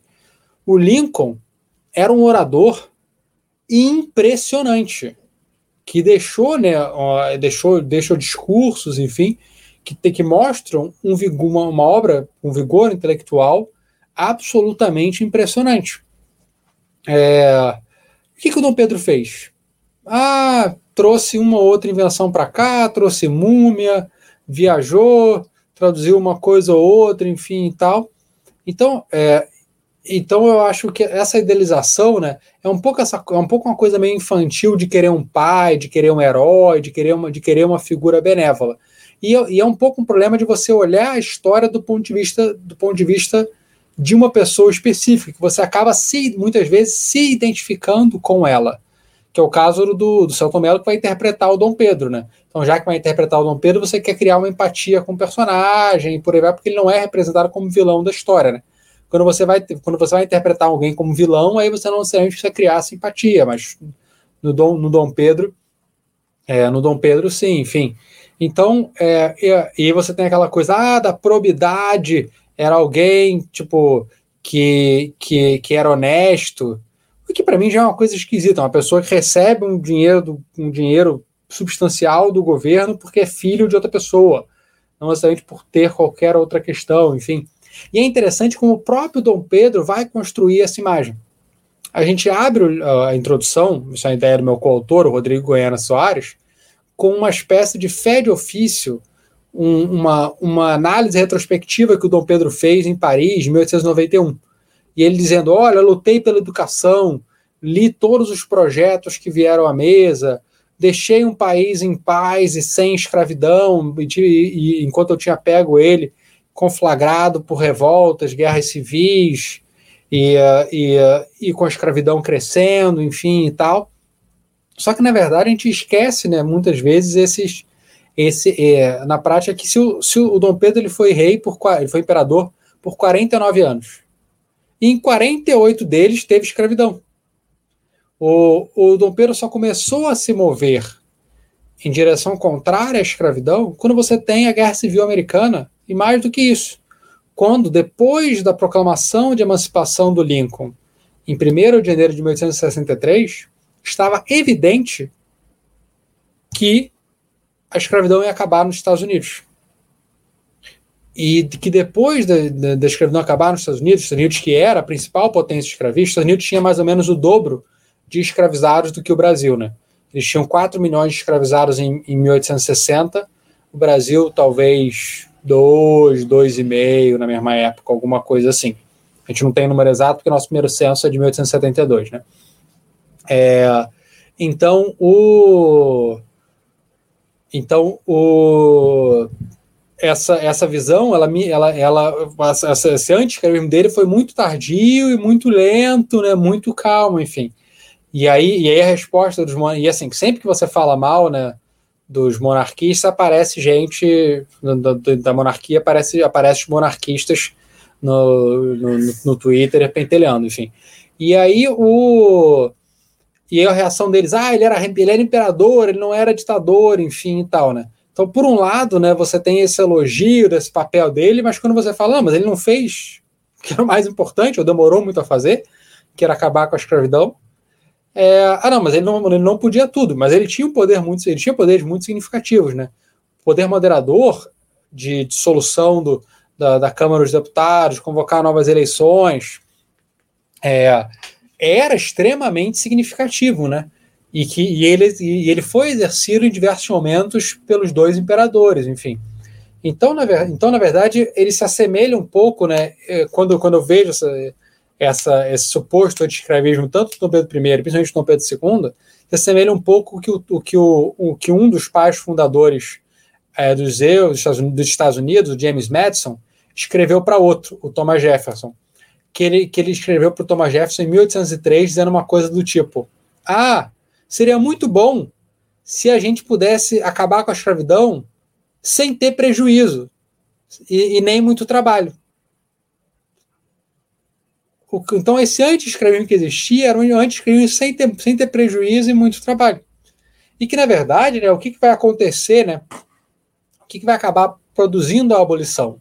Muito mais do que a ação iluminada do Dom Pedro ou da, ou da, ou da, ou da Isabel, foi muito mais o fato de que você tem um movimento gigantesco de massas e, por outro lado, você tem uma concentração social da escravidão, que fica cada vez mais concentrada no Vale do Paraíba um pouco, e, e em menor escala em Minas Gerais, é, em menor escala, mas também em bastante em Minas Gerais também, e que e além disso o fato de que você tem uma novos grupos é, grandes produtores ricos crescendo que já não dependem mais da escravidão o grupo campineiro, enfim e tal, lá, lá em São Paulo.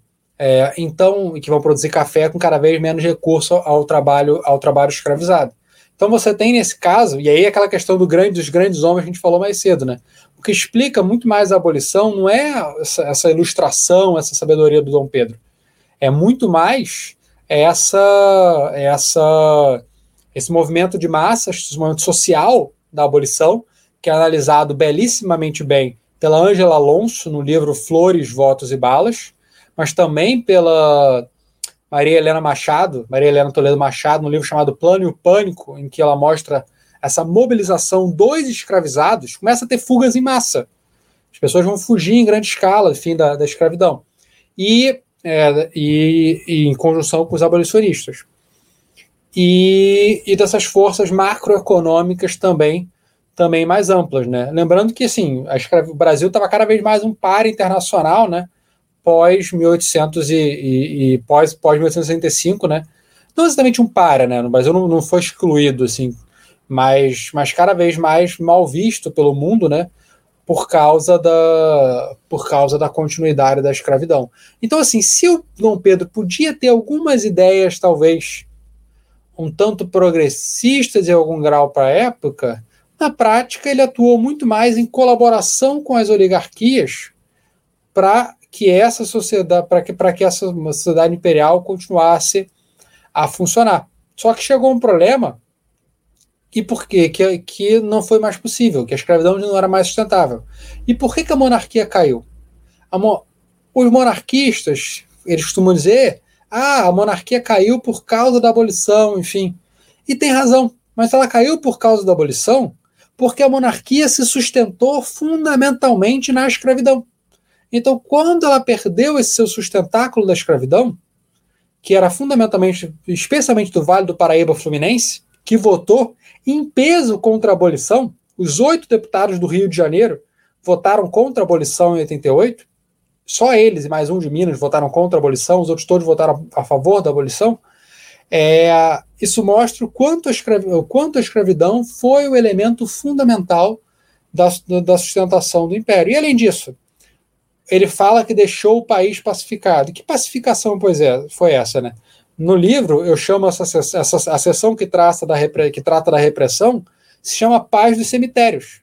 Porque na prática você pacifica matando adoidado, é, pobre, quilombola é, e caboclo no Maranhão, é, na Bahia, na Sabinada, por exemplo, enfim, é, ou, na, ou na Balaiada, e poupando os rebeldes de elite, como em São Paulo e Minas Gerais em 42, ou na, ou na Farroupilha em 1845. Na Farroupilha, só quem, só quem se deu mal foram os lanceiros negros, os soldados negros do exército do exército é, do exército farroupilha, que primeiro foram mortos, provavelmente por traição na Batalha de Porongos, e que depois foram, foi, lhes prometida a liberdade e acabaram sendo tratados como escravizados até a morte, tendo que trabalhar à força aqui no Rio de Janeiro, no arsenal do exército, no arsenal do exército, por aí vai. Então, enfim, é um império que na prática se sustentou em cima da, em, em defesa da escravidão, que foi sua base econômica e política, e na repressão dos setores subalternos. Então, eu pessoalmente sou completamente contrário a esse tipo de, de admiração do Dom Pedro, embora você tenha figuras que me deem muito mais ódio que o, que, que, que o Dom Pedro, porque eram muito mais explicitamente defensores da escravidão, como o Bernardo de Vasconcelos, que foi talvez o Bernardo Pereira de Vasconcelos, que foi talvez o principal. Até, enfim, eu estava eu tava uma vez ouvindo um podcast que era uma discussão de um livro sobre John C. Calhoun, que foi um, o grande teórico pró-escravista do, do, dos Estados Unidos, da Carolina do Sul, e que na verdade um, e ele era basicamente da mesma época que o Bernardo Vasconcelos. Coisa seria fantástica seria uma biografia, é, digamos, dupla dos dois, né? vendo como é que foi que esse discurso, ao mesmo tempo liberal e pró-escravista, se desenvolveu nesse, nesses dois, é, nas, nas, nas duas maiores sociedades escravistas das Américas, né, os Estados Unidos e o Brasil. Mas enfim, aí já estou fazendo um pouco de digressão e saindo da, da, sua, da sua pergunta. Ah, excelente. Só complementando um pouquinho, a gente tem uma vasta bibliografia sobre a política econômica do Brasil Império, e tem um artigo no Economia Mainstream criticando ele, expondo, fazendo uma remissãozinha, um resumo, uma síntese dessa bibliografia, chamado O Fracasso Econômico chamado Brasil Império. A gente recomenda, porque a gente tem uma parceria com a Economia Mainstream, e uh, leiam, por favor. É, bem no sentido do que o Carlos falou. E até, até, uma outra pergunta foi sobre ah, esses dados, estados elogiosos do Império se confirmam, esqueci de responder essa parte, não. Então, os, os monarquistas costumam falar: ah, o Brasil tinha taxa de alfabetização de não sei, de não sei quantos por cento. Não! A, eles falam, sei lá, 50 e poucos por cento. A taxa de alfabetização que eles falam, o Brasil só chega na década de 50. Enfim, é, o, o, Brasil, na prática, de, o, o século XIX, apesar da limitação dos dados, né, das estimativas de PIB, enfim, parece certo que a, a divergência entre o Brasil e os Estados Unidos e a Europa aumenta, aumenta no século XIX. Enfim, então, e aí, então, e aí na prática, a gente lembra, eu lembro de uma frase de um, de um historiador chamado James Oakes, é, quando ele está falando da escravidão nos Estados Unidos. Se a escravidão tornou os, os proprietários de escravos, se a escravidão enriqueceu os proprietários de escravos, ela empobreceu o Sul. E isso é válido para o Brasil também. Se a escravidão uhum. enriqueceu os senhores no Brasil, ela provavelmente ela empobreceu o Brasil também. Então, o Brasil não foi esse, esse momento de, ganho, de, grande, de grande prosperidade. O Brasil era, era uma nação de analfabetos, era uma das nações ma, é, pior educadas das Américas, quando você tem, como você pode ver pelos censos de 1872 e 1890. Enfim, até tem, um, tem um, um trabalho do Stanley Engelman e do Kenneth Sokoloff, é, enfim, esqueci o nome do livro, enfim, é um artigo dentro de um livro, uma, uma, um livro deles dois, em que eles botam vários dados de alfabetização, enfim, e fica muito claro como o Brasil é disparado um dos piores das Américas. Como o sul dos Estados Unidos também era muito pior do que o norte dos Estados Unidos, inclusive, né? Mesmo, com, mesmo entre os brancos, né? E aí, um dos argumentos que isso acontece é porque é, geralmente os escravocratas não querem um tipo de investimento em capital humano, em educação, porque para eles não beneficia, porque eles não, uma, uma, mão de obra mais qualificada não vai lhes beneficiar, porque a mão de obra deles não é esse trabalhador livre melhor qualificado. É, é, o, é, é o trabalhador escravizado que não vai receber educação de direito. Então, para que, que ele tem que financiar escola? O Renato Colistetti, tipo, professor de economia da USP, ele, ele tem um trabalho mostrando como, por exemplo, você tem muitas demandas por escolas no Império, no século XIX, e as pessoas ignoram, e, e, e a elite imperial ignora essas demandas. Enfim, então, a, a, Anne, a Anne Healy também, Hanley também tem um livro sobre isso, e que, na verdade, mostra como o Império ele foi um grande fracasso de, em termos de, de prover serviços públicos, inclusive serviços públicos como, como educação. O Império basicamente pagava juiz, é, tipo, pagava atividades judiciais e militares, só. Fazia mais nada o Império. É basicamente isso que era o Império. E aí, então, você tem uma sociedade que basicamente não tem educação. E isso é fundamental para entender o nosso atraso, é, o, o, nosso, o nosso atraso posterior. E a questão da. E que, na verdade, assim, o Brasil só começa a investir decentemente em educação na, demo, na, na democratização. A ditadura ela é um caso raríssimo de, de, de quebra, né? A, a, você tem uma, você tá tendo a tendência de, de lento aumento dos anos de escolaridade, quebra diminui a expectativa de escolaridade das pessoas na década de 60. Ele só depois começa a crescer de novo a partir do final da década de 70, enfim. Então é, é um desastre. É um desastre. Não. Então, o INSPER tem um artigo sobre isso até, sobre a escolaridade, as políticas educacionais do governo Vargas, é, falando que os Vargas é, categoricamente, uhum. reiteradamente investiu em acesso à educação para elites, os, tipo, mais, a, os mais vulneráveis, os mais, tipo, bolsões de pobreza, eles não tinham acesso a serviços públicos educacionais, ou serviços educacionais na forma de acesso a bens públicos, propriamente. Então, isso está muito bem catalogado e muito bem indexado em é, artigos de história da educação ou economia da educação. É a mesma coisa no Império. No Império você vai fazer faculdade, mas na prática você não vai ter investimento em escola, enfim, também, né? Então, por que, por que isso? Porque você, na verdade, é um, é um tipo de investimento que beneficia, que lhes beneficia diretamente, porque são os seus filhos que vão fazer as faculdades, enfim e tal. Então, é isso, né? Você só começa a ter investimento em educação básica quando o pobre começa a votar. Quando o pobre começa a votar, você tem investimento em educação básica, porque aí o voto do pobre importa. E o pobre quer, quer, quer que o filho tenha o mínimo de acesso à educação. Então, antes do pobre poder votar, que fundamentalmente só acontece em 88, é, não tinha. Você não tinha, você não tinha educação. Sim. Chegamos ao fim desse episódio. Uhum. Aqui. Chegamos ao fim desse episódio. Nós agradecemos imensamente esse diálogo com o Thiago Krause. Agradecemos imensamente essa conversa que ele conseguiu tipo, propiciar para a gente e para a comunidade que assiste a gente. E a gente queria abrir esse espaço para ver se ele tem uma consideração final ou uma observação sobre o episódio.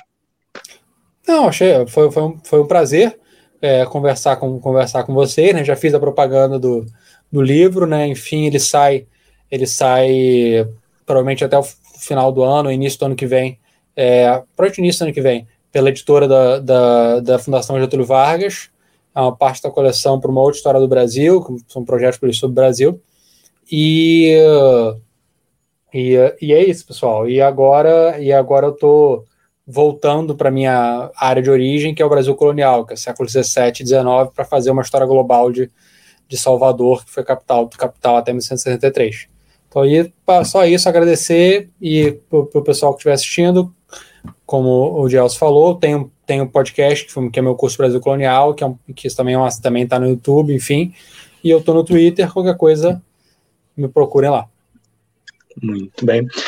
Senhores, muito obrigado pela atenção de vocês até esse momento. A gente estendeu um pouquinho a nossa praxe, mas faz parte do jogo. Por favor, acompanhe a gente nas nossas redes sociais, acompanhe os nossos outros episódios. A gente está chegando ao fim desse ano, dessa temporada, né? acho que a gente vai fazer só mais um mês de gravação, depois a gente para e volta só em fevereiro. Mas enfim, a gente vai tentar trazer um conteúdo de qualidade para vocês até quanto der, enquanto for possível. Muito obrigado e tchau, tchau. Tchau, tchau, pessoal. Muito obrigado. Tchau, pessoal. Obrigado. Você está ouvindo o Bem-Estar Capital. Nós existimos com o propósito de informar e promover um debate propositivo e substancial sobre determinados temas de interesse público. Nós somos financiados principalmente por nossos ouvintes, então acesse nosso Padrim para contribuir com uma mídia independente. Acesse também neoliberais.com e cadastre seu e-mail para receber notícias de nossa rede e também do nosso podcast e canal.